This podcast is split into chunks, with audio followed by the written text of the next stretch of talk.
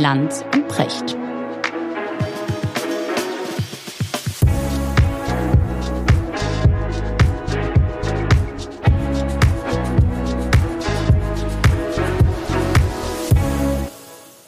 Richard, schönen guten Morgen. Schönen guten Morgen, Markus. Wo erreiche ich dich? Och, wie immer in meiner kleinen Kammer. Okay, in, in Düsseldorf, ja? In Düsseldorf in der kleinen Kammer. Deswegen die Frage, wie ist der Regen bei dir heute? Äh, es ist äh, ziemlich grau, nieselig und so Ja. weiter, aber man gewöhnt sich dran. Hm. Ich habe ich hab heute Morgen mit jemandem gesprochen, der sich da irgendwie auskennt und sagte, es, äh, ich sprach ihn an auf diesen unvorstellbaren Regen, der hier in Hamburg seit Wochen runterkommt. Und er sagte, ja, aber der Grundwasserspiegel fällt immer weiter. Und ich sagte, Gott sei Dank regnet es dagegen an. Gott sei Dank. Das denke ich aber übrigens auch. Also wenn ich mal an diese riesen Trockenheitsperioden denke, Ja, ja, dass genau. die Meteorologen, der Regen kann noch so heftig und so lange dauern, immer noch sagen, es ist nicht genug Regen, Ja, da gewinnt man dem Regen doch eine ganz andere Seite ab. absolut. Man muss beim Wetter aufhören, immer nur an sich zu denken. genau, genau. Richard, apropos äh, Wasserstandsmeldung, ähm, ich würde heute wahnsinnig gerne mal mit dir über Kirche sprechen. Ich meine, in der Kirche passieren gerade Dinge. Ich habe das Gefühl, da bleibt wirklich kein Stein mehr auf dem anderen. Ähm, ähm, Marx, der plötzlich äh, um die Ecke kommt, der, der ähm, Kardinal Marx, der sagt, ich kann mir vorstellen, Zölibat abzuschaffen. Das habe ich so noch nicht gehört. Pflichtzölibat nennt er das, aber da ist jetzt eine Debatte angestoßen. Man spürt diese Verunsicherung. Die Zahl der Austritte hat sich seit der Veröffentlichung dieses Gutachtens aus dem Bistum München-Freising innerhalb von sechs Tagen verdoppelt. Da verfestigt sich so wirklich ein Trend. Und mittlerweile, äh, und das ist auch so ein Kipppunkt, der da jetzt eingetreten ist, ist weniger als die Hälfte der Deutschen Mitglied in einer der großen ähm, Kirchen. Das heißt, da passiert gerade was, ein wirklich dramatischer Umbruch. Und das ist interessant. Mich hat zum Thema Religion in diesen Tagen, das darf ich ausnahmsweise verraten, eine äh, sehr nette SMS von Kaya Jana erreicht, der uns regelmäßig zuhört. Und ich, ich fragte ihn, was, was sind die Themen, die dich gerade umtreiben? Und er sagte unter anderem Religion. Die Religion in der heutigen Zeit. Warum ist Esoterik so beliebt? Warum sind psychoaktive Substanzen, was auch immer Kaya damit meint, immer beliebter? Und er sagt dann, das finde ich interessant, die Leute suchen Gott auf ihre eigene Weise, weil sie sie im traditionellen Sinne nicht mehr finden. Ja, also Markus, eine hochindividualisierte Gesellschaft, in der es für jeden den individuellen Bedarf, das individuelle Produkt gibt. Ja, My Müsli für alles. Die produziert natürlich auch Heimwerker des Glaubens. Ja, man, man nimmt ja auch sonst nichts mehr von der Stange. Also warum soll ich das gesamte katholische Glaubensangebot nehmen oder das protestantische? Ja, oder von mir aus das des Islam. Warum bastel ich mir nicht meine eigene Religion oder meine eigene Mhm. Spiritualität oder Gläubigkeit, wie auch immer ich das nenne, zusammen? Jesus to go. Jesus to go, genau. Ja, sozusagen eine Bausatzphilosophie heute und Mhm. eine Bausatztheologie haben wir inzwischen auch. Mhm. Ist so, ne? Das ist ja weitgehend so, weil die, weil die Leute einfach nicht mehr äh, so bereit sind wie in früheren Zeiten, das Total Package zu akzeptieren Mhm. und zu sagen, ich äh, reihe mich in eine Tradition oder in einen Traditionsbestand ein, sondern jeder möchte für sich ja alles äh, eigen haben und auch für sich Mhm. selbst erfinden. Genau. Ich will das gar nicht werten. Also ich sehe darin weder jetzt eine wahnsinnig positive noch eine negative Entwicklung. Aber ich glaube einfach, fortgeschrittener Kapitalismus mit hohem individuellem Bedarf und normiertes Glaubensangebot, das Mhm. passt nicht mehr zusammen. Mhm, interessant.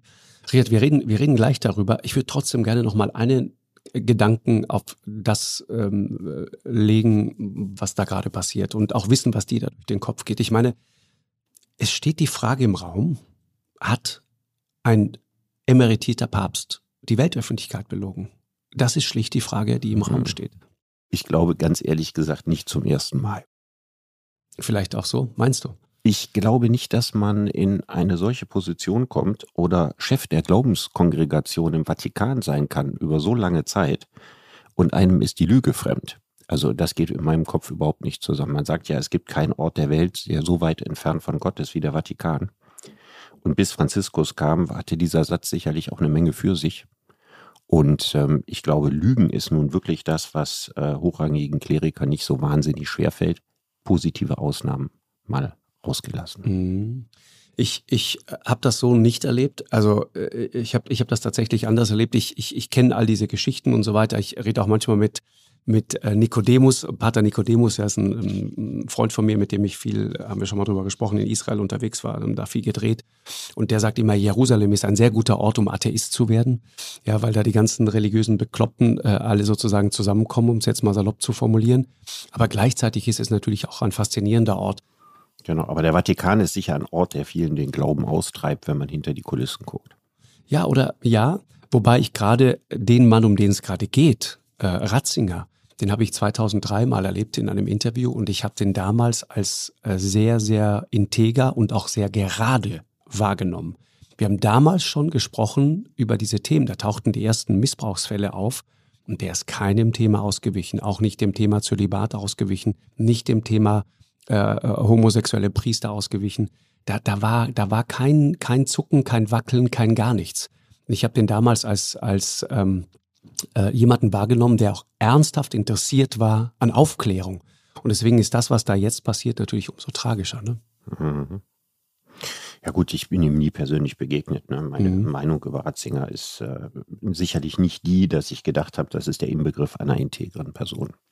Interessant. Sondern, ja, ich denke, man muss sich überlegen, was er für ein Amt innehatte. Ne? Also, mhm. wenn man es säkular ausdrückt, er war der Chefideologe der katholischen Kirche. Und ähm, solche, solche Posten, da liegt es einfach in der Natur, dass man sich die Wahrheit und die Welt immer wieder und gegen jeden Widerstand und oft gegen besseres Wissen irgendwo zusammenbiegt und mhm. zusammenbiegen muss. Denn äh, auf der anderen Seite besteht ja das große Problem darin, dass die katholische Kirche das, was die Gläubigen zu glauben haben, festschreiben muss. Mhm. Sie kann das ja nicht der Beliebigkeit anheimstellen genau. oder zur freien Wahl stellen, weil sie dann ihren Markenkern verliert. Wer sich aber einer solchen Sache unterordnet, ja, da sehe ich keinen großen Unterschied, ob du Chefideologe der katholischen Kirche bist oder Chefideologe deiner kommunistischen Partei warst. Da gehört ähm, das sich zurechtbiegen der Wahrheit untrennbar zum Berufsprofil. Mhm. Ja, und trotzdem, die, also die, die spirituelle Dimension, die das auch haben kann, ne, die hat mich damals schon fasziniert. Ich erinnere mich, das ist jetzt nur ne, was wirklich anekdotisch ist, aber ich habe ihn damals getroffen auf dem Camposanto. Da war er Chef der Glaubenskongregation. Es war genau die Zeit, in der es anfing, schwierig zu werden, war in Italien verschrien als ähm, Panzerkardinal und so weiter. Ja, hatte diesen den, den Ruf des Hardliners und so weiter. Ich habe dann einen ganz anderen Mann erlebt äh, und ich habe jemanden erlebt, der, der sehr ähm, neugierig und offen in diese Welt schaut, tatsächlich, und der auch ganz offen ähm, Fragen gegenüber war. Ich weiß noch, ich habe ihm, die, die erste Frage, die ich ihm gestellt habe, war, können Sie mir wenigstens jetzt mal verbindlich sagen, wie der liebe Gott aussieht? Hat er einen Bart oder hat er nicht?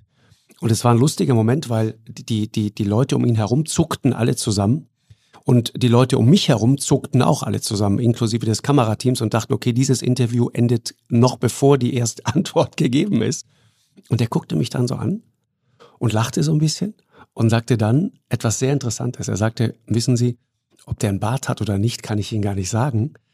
Aber wenn Sie mal mit offenen Augen durch die Welt gehen, dann werden Sie ab und zu Menschen treffen, bei denen man etwas Göttliches durchschimmern sieht. Das, das fand ich einen total interessanten Satz. Mhm. Und es hat mich damals äh, lange beschäftigt, weil ich dachte, ja, das ist eigentlich die Dimension von Spiritualität.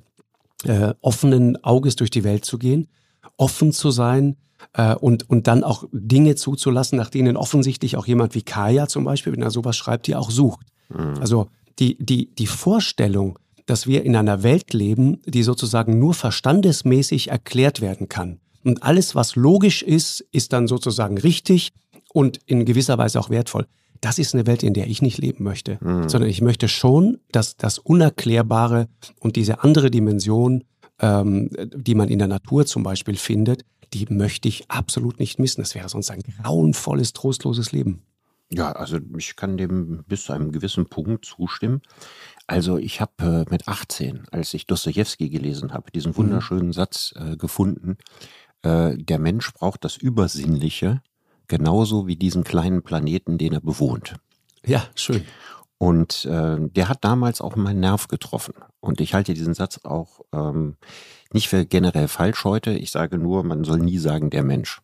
Ne? Es gibt mhm. Menschen, die mhm. brauchen das und es gibt Menschen, die kommen auch gut ohne aus. Da wäre genau. ich ein bisschen vorsichtiger. Aber ich äh, persönlich bin ja auch ein Mensch. Wir haben ja in der Weihnachtsfolge schon mal darüber geredet. Genau. Für den das Numinose, das Übersinnliche, das nicht logisch Erklärbare, das hat für mich einen gewissen Stellenwert. Mhm. Und zwar aus einer gewissen Bescheidenheit des Denkens heraus. Also wenn man sich, ich meine, ich beschäftige mich seit 35 Jahren mit Philosophie. Und natürlich gilt auch immer der sokratische Satz, dass man weiß, dass man nichts weiß. Mhm. Je größer die Frage wird, ja, umso mehr stochert man im Dunkel. Und dann weiß man auch irgendwann, woran das liegt. Also während man sich mit 20 noch zutraut, die großen Fragen irgendwann mal beantworten zu können, ja. ist das mhm. mit 57 deutlich schwieriger. Und ich vermute, mit 80 wird man noch hilfloser dastehen. Ja. Ja. Und es liegt einfach daran, dass unser Wirbeltiergehirn nicht dafür geschaffen ist, die ganz großen Wahrheiten der Welt zu begreifen. Mhm. Dafür, dafür ist es nicht gemacht. Also wir haben uns in der Savanne nicht nach dem Prinzip optimiert, ultimative Wahrheiten herauszufinden mhm. über die Frage, warum gibt es die Welt, warum gibt es mich, was ist das Gute, ja, was ist die Wahrheit schlechthin. Das sind alles Fragen, die können wir uns zwar mit Hilfe unserer Sprache, können wir die formulieren. Aber wir sie können sie mit Hilfe unseres Verstandes nicht beantworten. Du willst auch sagen, nicht, eigentlich auch nicht mit Hilfe der Naturwissenschaft. Mhm. Du willst sagen, eigentlich ging's oder geht's in unserem Kleinhirn immer noch um die Frage, wo ist das nächste Mittagessen, ja? Diese Frage, da sind wir unglaublich gut drauf geeicht. Ja. Ne? Auf die Frage, wo ist äh, der, der nächste attraktive Partner? Ja, die Frage, wo bekomme ich was zu essen her? Wo finde ich eine geborgene äh, Stelle für die Nacht? Mhm. Da sind wir ziemlich gut in diesen Dingen. Und der allergrößte Teil der Kommunikation, also wenn wir mit uns tagsüber miteinander unterhalten oder SMS schicken, geht es ja nie um höhere Wahrheiten oder um ultimative Fragen. Das mhm. sind ja eher so ganz seltene Situationen im Leben, wo wir uns damit konfrontieren. Mhm. Und Menschen, die dann glauben, dass sie definitive Antworten wüssten, ja, also nach dem Motto, ist doch völlig klar, woher die Welt kommt. Gott hat die in sechs Tagen geschaffen oder so. Oder zu sagen, das ist alles einfach naturwissenschaftlich erklärbar. Das kann man mhm. mit Hilfe von Physik, Chemie und Biologie alles erklären. Das, also beides ist natürlich maßlos unterkomplex. Mhm. Und deswegen wundere ich mich auch immer, dass ähm, auch bei unserem letzten Podcast haben sich ja Leute gesagt, worüber reden die denn? Das ist doch alles völlig klar, steht doch in der Bibel ganz genau, wie es war und so weiter.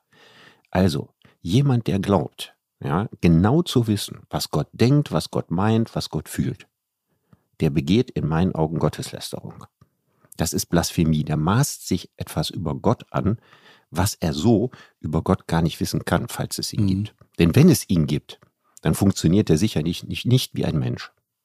Ja, sondern wenn, wenn so etwas existiert, eine göttliche Instanz, eine göttliche Macht, ich bin eher ein Deist als ein Theist. Also ich könnte, kann mir eher eine Wirkkraft oder sowas vorstellen, mhm. als dass ich mir da tatsächlich jemand mit Bart oder nicht Bart vorstelle. Aber sich einzubilden, dass ausgerechnet ich jetzt alles darüber weiß und ganz genau weiß, was der für gut und böse hält und was der will und was er vorhatte, als er die Welt geschaffen hat, das ist doch eine völlig anmaßende Haltung gegenüber Gott. Ja, das stimmt. Also ein Mensch, der eine gewisse Spiritualität in sich hat, bildet sich nicht ein, in diesem Punkt über Wissen mhm. zu verfügen. Mhm. Dieses Hadern einerseits mit der Kirche, diese wahnsinnigen Kirchenaustritte, ne? und gleichzeitig wenden sich ja immer mehr Leute, das kriegt man auch so mit, äh, spirituellen Angeboten zu. Ne? 25 Prozent der Deutschen glauben an Heiler zum Beispiel. Das ist irre, an Heiler. Der Esoterikmarkt wächst und wächst. 23 Esoterikmessen gibt es in Deutschland. Äh, die Kollegen von Arte haben das mal berichtet, 15 bis 20 Milliarden Umsatz im Jahr. Und da gibt es eine, eine, eine 34-jährige, Laura Marlina Seiler, ist gerade äh, auf der Spiegel-Bestsellerliste, glaube ich, gerade unterwegs, Platz 8 oder so. Äh, das ist der größte Star in dieser Szene. Ein spiritueller Coach, eine Visionärin, die riesige Hallen bespielt, ja, immer ausverkauft äh, und die dann mit, mit ihrem Publikum das universelle, göttliche Ja, diese Energie aus dem Universum sozusagen in den Körper holt. Und ich denke dann immer, was passiert da eigentlich? Äh, ist, ist das sozusagen die Antwort auf, auf diese Globalisierung, die hm, so viele Menschen so entheimatet auf eine Art? und so unsicher macht? Ich weiß nicht, es hat es ja immer schon gegeben. Also, aber, aber in der Art und Weise, wie das gerade passiert, ist ja, ja alt. Ne? Und das hat, es gibt ja, glaube ich, keine einzige Kultur, äh, selbst wenn sie sich äh, offiziell für atheistisch erklärt hat, in der mhm. es nicht Formen von Glaube und Spiritualität gibt. Das gab es auch im Kommunismus und auch im Faschismus. Genau. Ne? Faschismus mit seinen Ordensbogen und seiner SS, die ja auch so so, so, eine, so eine ritualisierte Metaphysik und so weiter. Ja, deswegen und so hast du ja Ideologie und so ja, vertreten hat. Kannst du doch jetzt auch gerade wieder sehen, ne? wie sozusagen, also die, die, die, von, von, von Impfgegnern und, und, und sozusagen Menschen, die an die Kraft von Globuli äh, mhm. glauben, hin zu äh, rechten, harten Querdenkern, das ist, ja, das ist ja ein ganz, ganz kurzer Weg. Ja, direkte da, Verbindung. Da, da es dieses spirituelle Bedürfnis gibt, gibt mhm. es auch immer Leute, die es ausnutzen. Und äh, seit Menschen glauben, gibt es auch Spökenkieker, ja, die daraus ihre Geschäfte machen. Das gehört untrennbar miteinander zusammen. Genau, wo die Ideologie ist, ist das Geschäftsmodell nicht weit. Ne? So ist das. Ja, mhm. hier wird ein, ein, ein Bedürfnis äh, äh, befriedigt und äh, kommerziell abgeräumt. Mhm. Aber das ist nicht neu. Also ich glaube nicht, dass das an unserer transzendentalen Obdachlosigkeit ja, in der globalisierten Moderne liegt, um es mal so spektakulär auszudrücken, sondern ich äh, glaube, das hat es schon immer gegeben. Also Geschäft, Geschäftemacherei mit, mit Glaube ja. oder, oder Glaubensbedürfnissen ist so alt wie der Glaube selber. Ich, ich, wie weißt du, wir haben ja schon oft drüber gesprochen. Ich habe nur oft so das Gefühl, diese, dieses Gefühl, wie, wie du sagst, Obdachlosigkeit, heimatlos zu werden, so würde ich es nennen, das spielt dabei schon eine Rolle. Und ich, ich, ich, ich habe neulich drüber nachgedacht, es ist im Grunde changiert das so die ganze Zeit zwischen Globalisierung und Globulisierung, ja, changiert das so hin und her. Das ist eine, das kriegt man irgendwie nicht richtig zusammen. Ja, also ich, ich, ich meine, dass äh, diese These, die hast du ja auch schon mal äh, äh ausgeführt, ne? Also mhm. Globalisierung, Globulisierung. Das ist ja. natürlich hübsch, aber ich bin nicht ganz sicher, dass das stimmt, weil ich erinnere mich an unglaubliche Esoterikwellen Ende der 80er und in den 90er Jahren. Mhm. Also da gab es schon mal so, so eine riesen ESO-Schwemme. Oder es gibt dieses, dieses Riesenbedürfnis nach fernöstlichen Weisheiten. Genau. Also früher waren die sich am häufigsten verkaufenden Philosophie- und Lebensratgeberbücher immer welche, die entweder Esoterik oder fernöstliche Philosophie verkündet mhm. haben und dann irgendwie die sieben ultimativen Lebensregeln oder die, die fünf Meditationen, die einen unfassbar glücklich machen und so ein Zeug. Also das ist ja ein Segment äh, in, in, im Buchhandel und ein Segment des Marktes, das es immer gegeben hat. Also mir scheint das nicht neu zu sein. Man könnte sich mhm. nur darüber wundern, dass in dieser Welt, in der heute so viele Möglichkeiten sich äh, nach rationale Informationen zu bekommen, mhm. dieses Bedürfnis nicht gesunken ist ne, sondern das ist sozusagen völlig unabhängig von den Zeitläufen, ist das immer da. Mhm.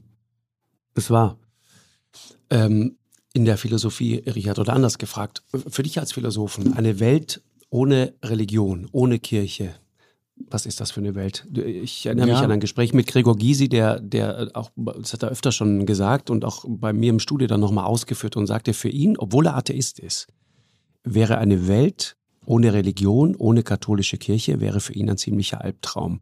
Und weil du vorhin gerade den, den ehemaligen Ostblock angesprochen hast, wenn du zum Beispiel nach Israel gehst, ähm, an den Jordan gehst, an der Stelle, an der äh, Johannes der Täufer äh, die, die Taufe empfangen haben soll beispielsweise, dann siehst du unglaublich große und viele Pilgergruppen aus der Ukraine zum Beispiel. Das heißt, die, im Kommunismus hat offensichtlich eine große, eine große Sehnsucht nach Spiritualität und Religion überlebt. Ja, man denke noch in allererster Linie an Polen. Mhm. der eiserne genau. Vorhang ist in Polen aufgerissen. Und die katholische Kirche hat neben der Gewerkschaft Solidarność dabei die Hauptrolle gespielt. Also es ist äh, keinem kommunistischen Regime der Welt gelungen, ja, den Menschen ihre elementare Gläubigkeit zu nehmen. Aber du hattest ja eine Frage gestellt, die eigentlich aus zwei Teilen besteht. Nämlich die eine Frage ist Verschwinden von Religion und das mhm. andere ist Verschwinden von Kirche. Genau. Also wenn man das zynisch betrachtet, kann man natürlich sagen, die Kirche kann gar nicht verschwinden, dafür ist ihr Immobilienbesitz zu groß. Sie könnte als Immobilienfirma ja immer noch überleben. Also mit dem Wert, den diese Immobilien ja, darstellen und damit sogar im doppelten Sinne. Denn äh, zum Beispiel hat das Erzbistum Köln bekanntermaßen äh, riesige ganze Straßenzüge in den rheinischen ja. Innenstädten, gehören Teile der Kö und so weiter und so weiter. Mhm. Also auch da Immobilienbesitz und natürlich der Besitz der Kirchen selber. Also die Kirche wird in irgendeiner Form überleben, aber die Frage ist eben, welche Bedeutung wird sie noch haben, wenn sie überlebt? Und dann muss man fragen, für welche Dinge war die Kirche denn da? Und dann kann man sagen, für die Erkenntnistheorie und für die Ethik. Ja, für die Erkenntnistheorie, um den Leuten zu sagen, äh, wo kommt was her, warum ist die Welt so, wie sie ist. Und diese Bedeutung hat sie gänzlich verloren. Kirche hat heute erkenntnistheoretisch keine Bedeutung mehr. Mhm. Die allerwenigsten Leute, auch die, die noch in der Kirche sind, glauben an Adam und Eva oder Na, die Schaffung der Welt in sechs Tagen. Die gibt Würde ich widersprechen. Aber, ja, gehen sind die aber USA. nicht so viele. Sind aber gehen nicht so die USA. Oh, da, ja, da in USA, überrascht. aber bei uns nicht. Bei uns. Ja, ja, äh, nicht bei ja, uns. vielleicht ein paar Leute in Freikirchen und so gibt es das. Ja, aber, aber es ist ein ganz, ganz, ganz wesentlicher Teil derer, die unter anderem einen gewissen Donald Trump unterstützt haben. Ne? Die ja, in den USA sind die stark, aber die, bei uns sind sie Gott sei Dank nicht stark. Also das sind ja die diejenigen, die die Bibel äh, wörtlich nehmen und sie nicht mhm. ernst genau. nehmen, sondern Kreationisten, sondern genau. im, im, literalen Schriftsinne glauben, genau. dass Gott sozusagen die Bibel äh, auf, auf Hebräisch äh, diktiert hat und genauso ist das dann aufgeschrieben worden. Also davon gibt es eigentlich nicht mehr viele. In der Ethik könnte die Kirche aber noch wichtig sein. Gerade unter einem Papst wie Franziskus zum Beispiel. Mhm. Ja, dass sie ein Gegengewicht zum Markt zum Beispiel darstellt dass sie die Menschen darauf besinnt, ne, dass es wichtigere Werte in der Welt gibt als Geldwerte. Mhm. Dass sie sich mit den Schwachen und den Armen solidarisiert, wie Franziskus das in vorbildlicher Weise tut. Ja, dass sie Seelsorge betreibt. Also für diese Aufgaben ist die Kirche ja eigentlich nach wie vor wichtig. Man könnte sagen, wenn es die Kirche nicht macht, dann machen das halt irgendwelche staatlichen Stellen oder ja, private oder, Initiativen. Oder, aber ja, oder machen wir uns Esoterik-Gurus. Ja, aber machen wir uns nichts vor. Na, das würde nicht entsprechend geschlossen, diese Lücke. Also was die Kirche anbietet an alten Kreisen und, und äh, an, an, bis hin zu ihren Kindergärten und so, wenn das morgen mhm. zugemacht würde, dann würden ja nicht an, die, an der gleichen Stelle genauso viele staatliche Institutionen oder Einrichtungen treten. Genau das würde ja eben nicht passieren. Mhm. Und deswegen ist ziemlich klar, dass sie eine Lücke hinterlässt und das müssen auch die Leute einsehen, die die Kirche nicht mögen. Mhm, ist richtig. Und nochmal, also eine Gesellschaft ohne Religion, ohne Kirche, auch von dem philosophischen Hintergrund. Du, du hast die, die, die, die wichtigen Leute diesbezüglich gelesen und die wichtigen Bücher studiert. Ähm, was, was sagen große Denker über Religion? Also Menschen, die in der Lage sind, Dinge wirklich zu durchdringen. War denen Religion wichtig? Haben die an Gott geglaubt? Waren das alles prinzipiell Atheisten oder Agnostiker? Was, was, was, was kannst du mit ein, erzählen? Ein ganz bunter Gemüsegarten, aber man kann eine Regel aufstellen. Ähm, bis Anfang des 19. Jahrhunderts haben nahezu alle, von sehr, sehr wenigen Ausnahmen abgesehen, große Denker der Philosophie Gott in ihr System reingemogelt. Mhm. Weil sie ihn am Ende doch irgendwie brauchten. Also sie kriegten ihre gesamte Welterklärung so ganz ohne Gott nicht hin. ja, das ist bei, bei Leibniz so, das ist bei Kant so, das ist selbst irgendwie ganz indirekt auch noch bei Hegel so. Und dann endet das so in dieser Gegenaufklärung im 19. Jahrhundert so mit Ludwig Feuerbach und mhm. mit Marx und mit Schopenhauer, ne? Nietzsche. Da mhm. treten dann Denker auf, die so richtig bewusst sogar gegen den Glauben antreten. Und bei den anderen weiß man immer nicht so genau, bei Descartes zum Beispiel, so spannende Frage, er ne? hat ja sogar einen Gottesbeweis vorgelegt. Eigentlich der Inbegriff eines areligiösen Menschen.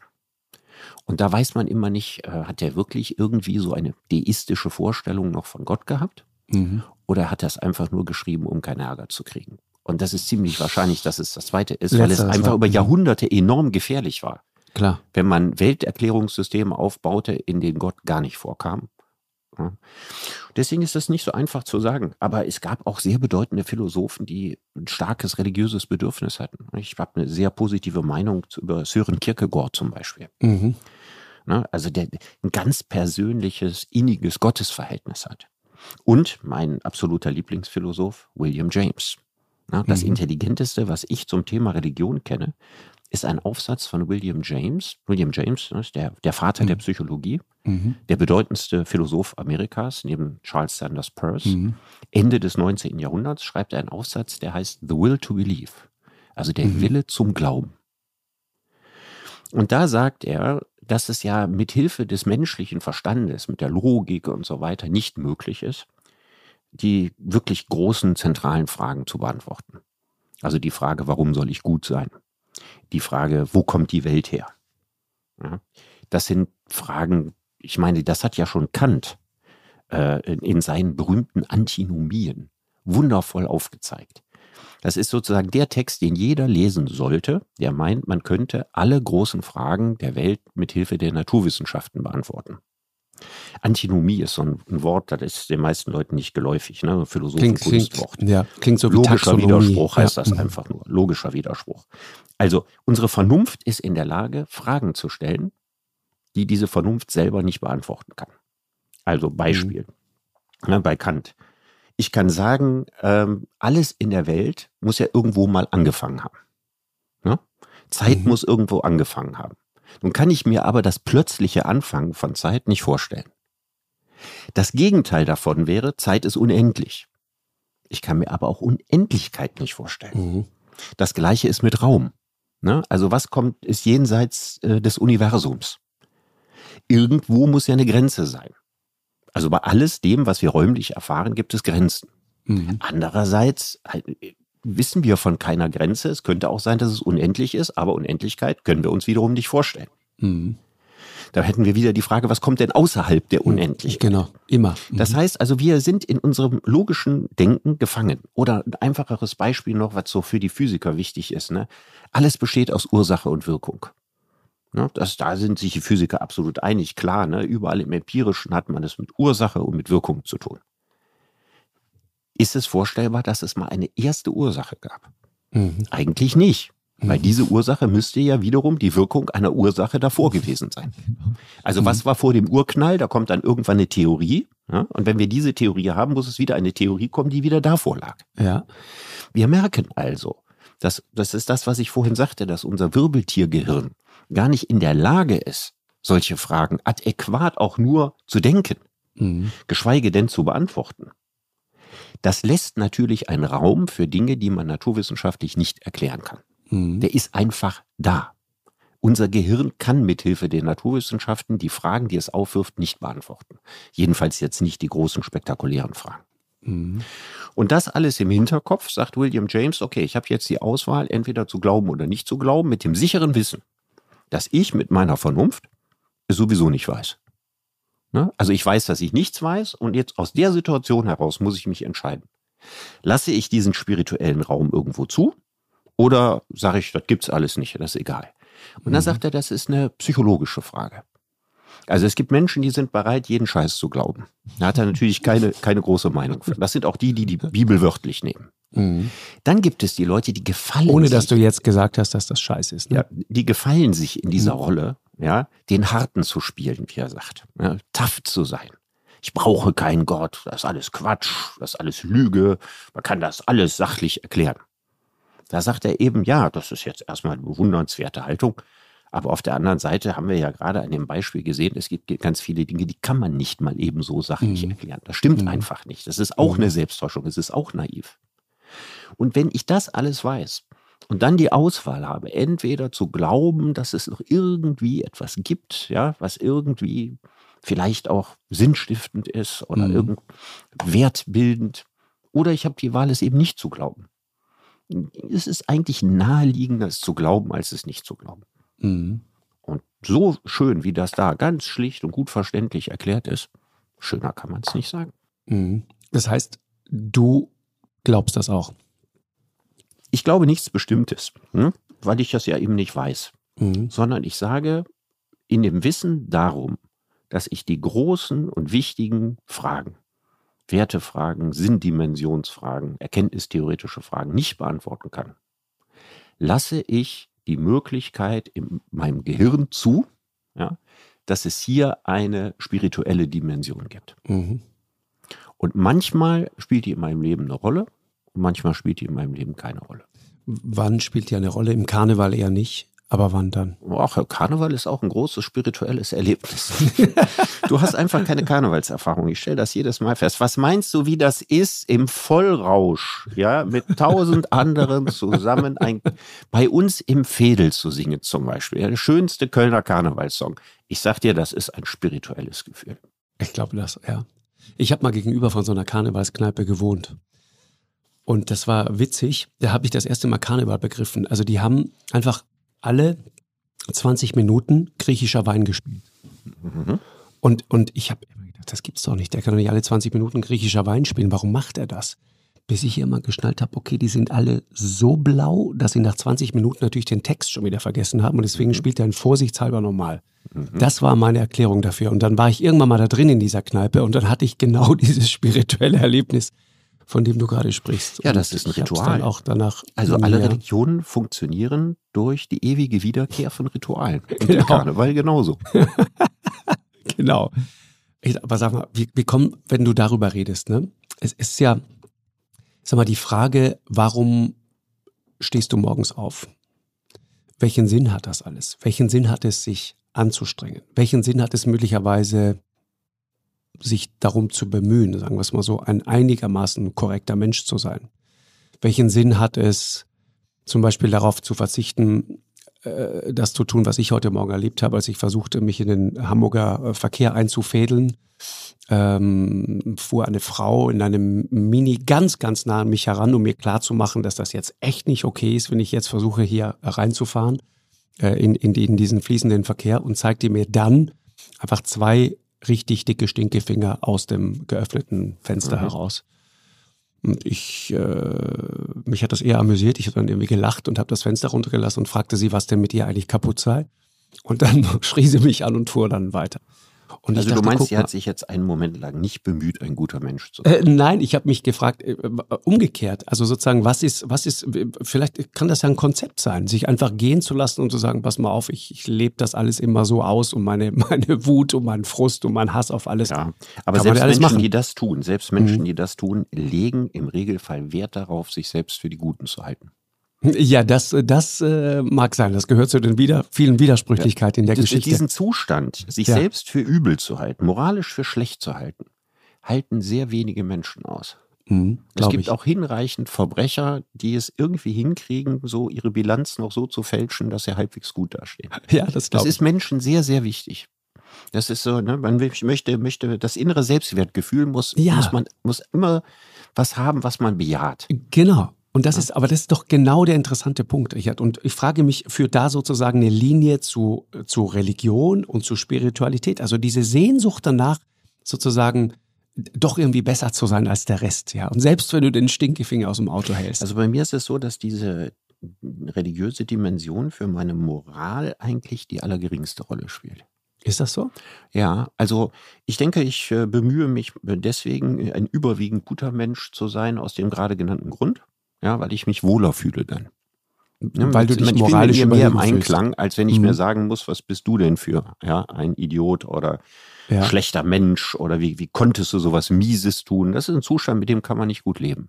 Mhm. Mit dem Zustand, was Gutes getan zu haben und denken, oh, guck mal, ne, freut man sich und so. Also, das ist so simpel. Dafür brauche ich, ich jetzt für mein Leben das Spirituelle nicht. Auch nicht, um die Frage zu beantworten, warum stehe ich morgens auf. Mhm. Ich gehöre zu den Leuten, die meistens gut gelaunt aufwachen. Ja, da kann man ja nicht viel für. Manche Leute wachen immer schlecht gelaunt auf. Mhm. Ich überwiegend gut gelaunt und dann stellst du dir die Frage nicht mehr. Einfach weil es Spaß macht, in den Tag zu gehen. So. Gut, da, da kommt der Rheinländer dir durch. Ich weiß das. Ja. Das ist bei dir ja, Teil, Teil ja, der so Folklore. Ein bisschen rheinische ja Frohnatur. also genau. nicht, nicht, nicht bis zur Blödigkeit fröhlich, ne? aber äh, in der Lage dazu, bis zur mhm. Blödigkeit fröhlich zu sein. Äh, äh, genau, genau karnevalsfähig. Man muss sich seine Karnevalsfähigkeit erhalten. Das, du wirst es mir irgendwann erklären. Und wo genau die spirituelle Dimension im Karneval ist, wirst du mir auch erklären. Aber nochmal zurück. Das, das erklärt man nicht. Das ist wie bei allen spirituellen Dimensionen. Das teilt muss sich man ab einem gewissen Promillepegel von alleine mit. Nonverbal, geht einfach so. Aber die, die, die, die Frage sozusagen der, der Moral und Ethik, also ich muss dir ehrlich sagen, wenn du zum Beispiel Neues Testament, wenn du da mal reinschaust, das ist doch immer noch eine spektakuläre Idee. Das ist halt das Gegenteil von zweimal, von, vom doppelten Effenberg, ja, von zweimal Stinkefinger am frühen Morgen. Äh, das ist sozusagen, wenn dich einer auf die linke Wange schlägt, dann hältst du ihm auch die rechte hin. Das ist, das ist ein völlig anderes Konzept. Und ich finde das bis heute und ehrlich gesagt immer mehr auf eine Art revolutionär. Und das ist, das ist das, was mich persönlich daran fasziniert. Liest du im Neuen Testament oder liest Ab und zu du in mal, der ja. Bibel? Ab und zu mal. Hast du Wenn so ich, in der Nachttischschublade eine Bibel nee, liegen? Nee, nein, nein, nein, nein, nein, habe ich nicht. Aber ich bin manchmal in Hotels, wo du das zum Beispiel mhm. hast. Und dann lese ich da so rein und bin immer wieder fasziniert von diesen Texten. Ich finde die schön. Äh, der Herr ist mein Hirte, ja. Mhm. Mir wird nichts mangeln. Er weidet mich auf einer grünen Au. So, ja, dieses Bild, das, ich, ich mag das. Das ist so, das hat so was wahnsinnig Tröstliches. Und, ist, und das, ist das für dich jetzt der, auch Tradition? Also weil du religiös nee. erzogen worden bist? Also ist, fühlst nee. du dich dann auch quasi geborgen in dir und in deiner Kindheit oder ist das später? Vielleicht. Vielleicht auch das. Das mag sein. Das mag sein, aber die, weißt du, wenn, wir haben gerade vorhin über diese, diese Ellbogengesellschaft gesprochen. Du sagtest ganz am Anfang auch diese individualisierte Gesellschaft. Dieses, äh, diese, diese dauernde Selbstoptimierung, diese, du hast, du hast äh, Instagram, diese gigantische Narzissmusmaschine genannt, ja. Das ist, also ich sag mal, das ist ein, das ist ein anderes Konzept. Das ist eine andere Idee. Ich verurteile das nicht, aber ich sage nur, das ist so. Und die Vorstellung, dass da noch etwas anderes ist, das mich so sein lässt, wie ich bin, wo ich okay bin, wie ich bin. Und wo keiner ewig die Frage stellt, warum das nicht und warum jenes nicht und warum hast du da wieder versagt und dort wieder versagt. Und auch diese Idee, haben wir schon mal drüber gesprochen, dieses Momentum des Verzeihens, das da auch drin ist. Zu sagen, okay, das war Mist, aber es gibt sozusagen die Erlösung irgendwann. Es gibt ja die alte Idee, ich weiß auch, früher mussten wir dann immer den Beichtstuhl rein, da in, in unserem kleinen Dorf.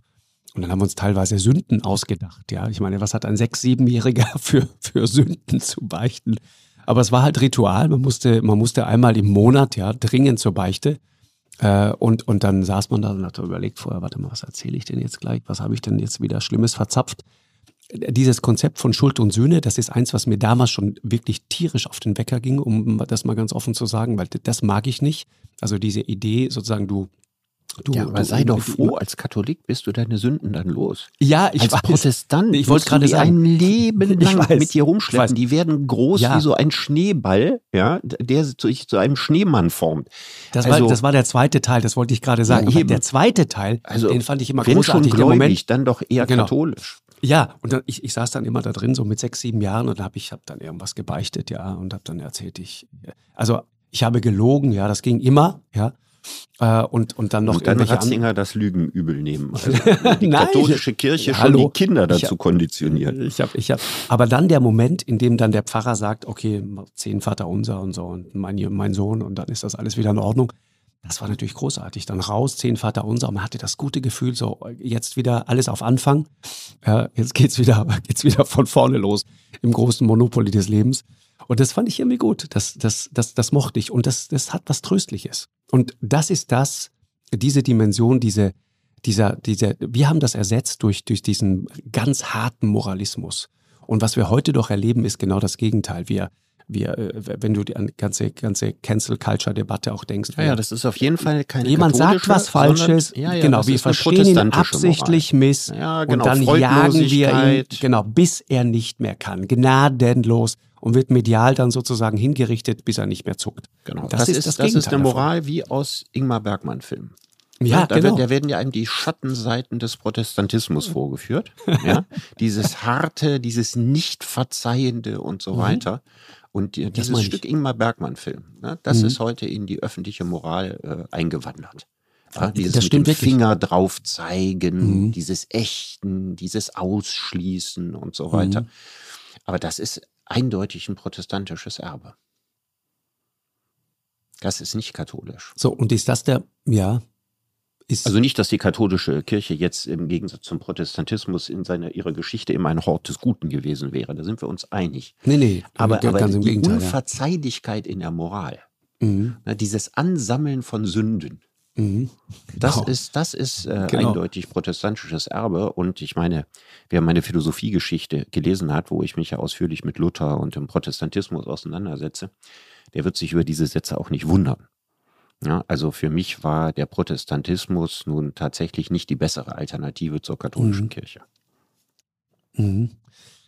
Ich, ich habe immer, und das ist eigentlich das, was die Dimension, bei der ich immer denke, da müssen wir aufpassen, dass uns da nicht was verloren geht. Jetzt mal abgesehen von dem, was wir da gerade beklagen, dieser Untersuchungsbericht äh, jetzt aus München-Freising, dann, dann hast du die Zahlen aus Frankreich, wo gerade eine unabhängige Kommission festgestellt hat, dass es seit den 50er Jahren offensichtlich über 300.000 Opfer sexuellen Missbrauchs durch Priester und, und äh, andere Leute aus der Kirche gegeben hat. Ich meine, das, ist, das sind schwindlerregende, monströse Zahlen, wenn du dich mal beschäftigst, auch mit dem, mit dem äh, Fall der Legionäre Christi. Die Geschichte kennst du mit Sicherheit, dass dieser Tage nochmal nachgelesen, so ein Ordensgründer aus Mexiko, der, der äh, hundertfach Kinder missbraucht hat, der dann mit seiner Geliebten in den Vatikan gereist ist, unter den Augen des Papstes, der dann dort sein uneheliches Kind vorgestellt hat, stellte sich hinterher heraus, hatte noch ganz andere Kinder, von denen die anderen äh, heimlichen Geliebten wiederum gar nichts wussten und so weiter, hat seinen eigenen Sohn missbraucht, hat sogar den Sohn einer Frau, die seine Geliebte war, missbraucht. Also ein absolutes Monster der aber im Vatikan gut gelitten war, speziell bei Johannes Paul II. Warum? Weil er es geschafft hat, die Kleinigkeit von 43 Milliarden Dollar anzusammeln äh, und natürlich ausführlich äh, gespendet hat. Also wenn, wenn du all diese Geschichten hörst, dann wird dir schlecht. Aber die andere Seite ist natürlich die, die Seite derer, die da an der Basis arbeiten. Die Leute, die ich da manchmal so treffe. Manchmal den, bei uns da um, um die Ecke den, den, den Pfarrer, ist ein Protestant übrigens. Mhm. Wahnsinnig netter, angenehmer Mensch. Wenn ich den treffe, freue ich mich immer. Dann ist, mhm. das ist. Also ich persönlich kenne auch äh, wunderbare weißt, Menschen ja, in der Kirche. Ja, das, ja, muss man das ganz, ich. Ganz, ganz klar das sagen. ich. Und, äh, Und das sind wertvolle Mitglieder in Solingen zum Beispiel. Ja, da trete ich immer sehr gerne auch in der Kirche auf. Und es ist großartig, sich mit diesen Menschen zu unterhalten. Ja. Und der verkörpert das, was du am Anfang mal gesagt hast. Ne? Also das äh, Zitat von, von Ratzinger, ja, mhm. dass man das Göttliche in manchen Ja. Menschen wahrnimmt. Das ist ja sehr pathetisch formuliert. Ja, Aber äh, es gibt Menschen, die haben eine berechtigte Ausstrahlung des Guten, ja, Richtig. Die, die, die einen tief berührt. ja, genau. Ja, und das ist hier zum Beispiel der Fall. Und wenn ich daran denke, wenn solche Institutionen wie die Kirche, wenn die verschwinden, ja, dann hinterlässt das eben auch diese Lücke, über die ich Exakt. gesprochen habe. Und das ist Genau. jetzt nicht einfach mal, mal eben so ein Grund zum Jubeln. Ich würde gern was zum Zölibat sagen, weil das ja quasi so Ja. eine der Wurzeln des Übels für den Missbrauch ist oder zumindest Mhm. so gesehen wird. Was mich wundert ist, im Grunde genommen, ich meine, es gibt in der Bibel keine konkreten Aussagen darüber, wie Jesus gelebt hat. Es gibt Mhm. aber eben auch nicht die Aussage, dass er mit einer Frau gelebt hat. Der Grund Äh, Also es gibt, es gibt, es gibt Frauen, die da auftauchen. Ne? Es gibt Frauen, die da auftauchen. Und ja, ich, Maria ich, Magdalena, aber auch, Ja. nur, auch nur als, als, als Randfigur. Ne? ja, ja, ja. aber ja, aber das Interessante ist eigentlich, Ich habe das immer anders gelesen. Für mich es war die ging, immer wichtig. Es ging Hm. nicht darum, dass die Priester zölibatär leben sollten, weil Jesus keine Frau hatte. Sondern das Zölibat wird erst im Mittelalter richtig bedeutsam. Genau. Und vorher war es auch bedeutsam, und zwar unter dem Gesichtspunkt, die christlichen Kirchen, das wird häufig unterschätzt, die Erfolgsgeschichte der christlichen Kirchen ist auch eine Wirtschaftsgeschichte.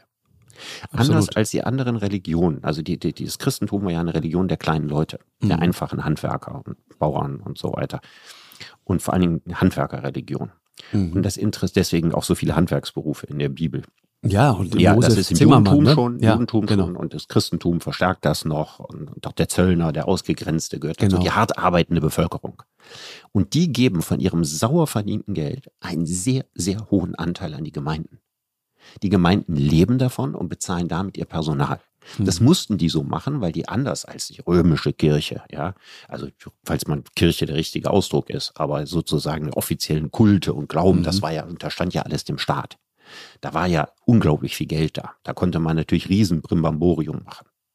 Die christlichen, diese Arbeitergemeinden, die mussten das Geld ihrer Mitglieder nehmen, um Mhm. ihr Personal zu bezahlen und um ihre Kirchen zu bauen. Deswegen war es natürlich wichtig, dass derjenige, der da jetzt im Mittelpunkt stand, also der jeweilige Priester, Pfarrer oder Bischof, dass der nicht die Besitztümer der Kirche an seine Kinder weitergab. Mhm. Und je größer die Kirchenbauten wurde, umso wichtiger wurde das Zölibat. okay. Das Zölibat wird verpflichtend, ich glaube 1071, 72, und zwar also allgemein verpflichtend. Es ist genau die Zeit, wo die Kirche anfängt, diese riesigen romanischen Kirchen zu bauen. Mhm. Und man wollte nicht, dass die von Gemeindebesitz in Privatbesitz wechseln. Das ist der Hauptgrund für das Zölibat ist, dass die vom Geld der Gemeindemitglieder erbrachten Leistungen und geschaffenen Werte und Bauten nicht durch eine Erbfolge in die Hand klar. von privaten Menschen geraten. Mhm. Das ist der Grund. Das andere mit Jesus, der ja zölibatär war und so weiter, das war die Verbrämung, die man den Leuten Ja, dazu schon klar. erzählt hat. Mhm. Heute würde das ja keine das große Narrativ, Rolle mehr spielen. wie man heute sagt, ja. Heute, heute hätte man, könnte man das juristisch alles so sauber festlegen oder ist so sauber festgelegt, Genau. ja, dass jetzt nicht die Gefahr besteht, äh, dass wenn ein, ein, ein, ein Priester Kinder hat, dass die sich äh, Stück für Stück der, der Kirche als, als äh, Immobilie bemächtigen oder dass sie in die Kirchenkasse greifen oder, oder dass sie das Geld privat anlegen oder so. Das Risiko ist ja ausgesprochen gering. Deswegen Mhm. könnte man das Zöli- Zölibat, könnte man den Zölibat aus diesem Grund loswerden. Mhm. Jetzt ist er aber inzwischen ein Teil äh, dessen geworden, was quasi so als unverrückbarer Glaubenssatz übrig geblieben ist. Obwohl es nie die Funktion hatte. Der Zölibat hatte niemals in der Geschichte die Funktion, der war für den Glaube nicht wichtig. Mhm. Heute ist er aber ein Teil des Inventars geworden. Mhm. Aus diesen Gründen, die ich gerade geschildert habe. Und deswegen tut man sich so schwer damit, den über Bord zu werfen. Mhm. Aber wir können ja mal gerne Propheten sein. Also die Kirche wird äh, den Zölibat opfern. Es ist eine Frage der Zeit. Und es, äh, je schneller sie es tut, umso besser ist das. Aber es ist natürlich Und bei Bischof Marx, der hat vor Ja. zwei Jahren hat er noch gesagt, wie wichtig der Zölibat wäre. Mhm. Und ist, er hat innerhalb von zwei Jahren eine 180-Grad-Kehre hingelegt. Und ich glaube, dazu sind auch viele andere in der Lage. Mhm. Ja, also das ist natürlich eine spektakuläre Wende, ne, die wir da erlebt haben. Und ist ja auch interessant, ne, er sagt, es geht um die Aufhebung sozusagen des, oder lasst uns darüber nachdenken, den Pflichtzölibat aufzuheben, was ja die Möglichkeit offen lässt, auch weiter zölibatär zu leben. Äh, kannst du Ja, dann klar. sozusagen individuell für dich entscheiden. Ne? Ja, also man kann es als Empfehlung, kann man es äh, behalten. Oder? Ich bin, tu mich trotzdem schwer, Richard, nur das nur ganz kurz als Gedanke, ja. Also die Vorstellung, dass sozusagen der, der Zölibat die Wurzel dafür ist, dass man Kinder missbraucht. Also die, den Weg gehe ich nicht mit. Ich habe das ja nicht selber behauptet, sondern es wird Nee, immer gesagt, das fördert das quasi eine verkümmerte oder abartige Sexualität. Das ist ja der, der Satz, der allgemein im Raum steht. Ja, und das glaube man ich also zum Beispiel nicht. vermuten würde, wenn ein, ein Priester seine Sexualität so ausleben könnte wie ein protestantischer Pfarrer, dann wäre die Wahrscheinlichkeit, dass seine Sexualität verkorkst ist oder fehlgeleitet wird, die wäre dann geringer. Das ist ja die Vermutung, die man hat. Genau. Mhm. Ich rede gar nicht über meine Hypothesen, ich habe gar keine dazu. Mhm. Aber das ist ja, was als Erwartungshaltung im Raum steht. Ja, genau. Und ich, ich, ich wollte den Punkt nur machen, weil ich einfach glaube, da an dem Punkt muss man auch wirklich aufpassen. Äh, ich glaube, man muss das eine vom anderen wirklich sauber trennen. Wirklich sauber trennen. Auch, auch deswegen, weil ähm, sozusagen, also die, die, die Entscheidung, zölibatär zu leben, kriegt dann, kommt dann auch, kriegt dann so einen komischen, ja, so, so, eine, so, eine, so eine komische Wendung, so eine komische Deutung in genau diese Richtung. Das finde ich nicht in Ordnung. Das, Aber das, ist gehört doch vielleicht nicht. der Unterschied zwischen Wahlzölibat und Pflichtzölibat. Also wenn ich sage, Ja. äh, ich kriege das für mich irgendwie hin und ich lebe zölibatär und ich finde nach wie vor, dass das zum Priester dazugehört, ist das doch was anderes, als wenn du mit Gewalt dazu verdonnert wirst und sonst dein Amt nicht mehr ausüben kannst. Das ist ja ein großer Unterschied. Ich weiß, aber deswegen Und vergreifst die- du dich also nicht an deswegen- kleinen Kindern, Richard. Es- Weißt du, es gibt viele, viele Fälle. Ich hatte auch einen Priester in der Sendung, die, die heimlich eine Familie hatten oder haben, die dann irgendwann aus, äh, austreten aus der Kirche und, und äh, sich dafür entscheiden zu heiraten und so weiter und diese Familie zu gründen und, und dieses, dieses Leben einfach auszuleben, so selbstverständlich, wie das Milliarden anderer Menschen tun. Aber das hat nichts damit zu tun, dass du übergriffig gegenüber kleinen Kindern wirst. Und das ist, das dann ist wäre die andere These, aber kann nicht beides sein? Kann, kann das Zö- Zölibat nicht irgendwo zur Verkorksung der Sexualität bei einigen Leuten beitragen? Und kann nicht trotzdem richtig sein, dass äh, Pädophile relativ häufig in die katholische Kirche gegangen sind, weil sie dort einen geschützten Raum für sich vorgefunden haben? Das wäre ja die andere These. Dann hätte es nichts mit dem Zölibat zu tun. Und könnte nicht an beidem was dran sein. Ja. Ist auf jeden Fall schwierig und du siehst, du siehst, wie die, wie die, wie, wie sensibel dieses ganze Thema ist und welche Abgründe sich da wirklich auftun. Und, und einfach diese Vorstellung, ne, in der Bibel wird ja auch immer wieder geredet von Kindern und von sozusagen als, als Wesen, die besonders schützenswert sind. Genau. Und wie unvorstellbar abartig und übergriffig ist es dann, wenn du dann anfängst, genau dich an diesen besonders schützenswerten Wesen zu vergehen. Mhm. Da, da, darin besteht für mich der, der, der eigentliche große Skandal. Also du, du, du bist sozusagen die ganze Zeit als moralische Supermacht unterwegs und erklärst Leuten, wie sie zu leben haben, was sie zu glauben haben, was sie zu tun und zu lassen haben Nimmst ihnen die Beichte ab. nimmst ihnen die Beichte ab. genau. Und dann machst du das.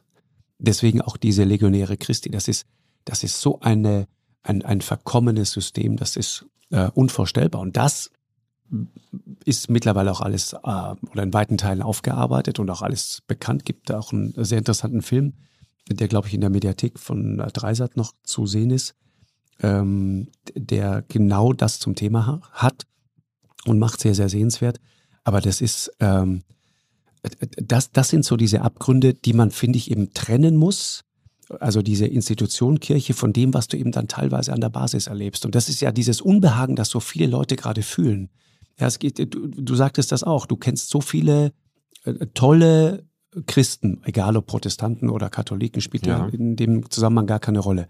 Aber Leute, die selbstlos, das ist der Punkt, ohne darauf zu achten, ob es ihnen erstmal unmittelbar was nützt oder was bringt, etwas tun mhm. und sich darum bemühen, gute Menschen zu sein. Mhm.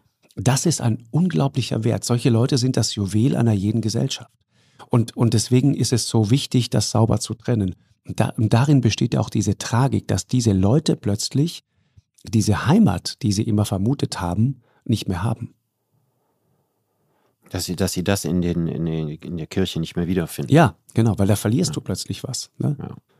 Naja, es ist natürlich, also obwohl die, die Zahl der Missbrauchsfälle verstörend groß ist mhm. und obwohl das eine gigantische Horrorgeschichte ist, gibt es natürlich, und das müssen wir auch äh, betonen, ne, hinreichend äh, gute Pfarrer und ja. äh, hinreichend äh, intakte Kirchengemeinden genau. und so weiter und so weiter. Und äh, deswegen muss es ja nicht sein, dass angesichts äh, der Missbrauchsskandale, dass angesichts dessen die Menschen keine Chance mehr haben oder keine Gelegenheit mehr haben, sich in der Kirche geborgen zu fühlen. Mhm. Na, also das, finde ich, sind zwei verschiedene Dinge. Stimmt, ja. Aber ich kann auch die Menschen verstehen, die angesichts dieser horrenden Kriminalgeschichte, die äh, die Kirche ja auch darstellt, mhm. und zwar nicht nur in den Missbrauchsfällen, sondern richtig, natürlich ja. auch in ihrer gesamten Geschichte, mhm. dass, das, dass es Menschen gibt, die sagen, mit dieser Institution will ich nichts mehr zu tun haben. Mhm. Aber ich glaube, das ist eine ganz, ganz individuelle Entscheidung, die jeder für sich treffen muss. Das ist richtig, Und ja. äh, das allerletzte, was ich da tun würde, wäre Menschen Ratschläge zu geben. Richard, ich würde sagen, lassen wir einfach so stehen. Äh, das war sehr erkenntnisreich. Vielen Dank dafür. Ja, ich danke dir sehr, Markus. Auf bald. Auf bald. Bis dann. Eine Produktion von M hoch 2 und Podstars bei OMR im Auftrag des ZDF.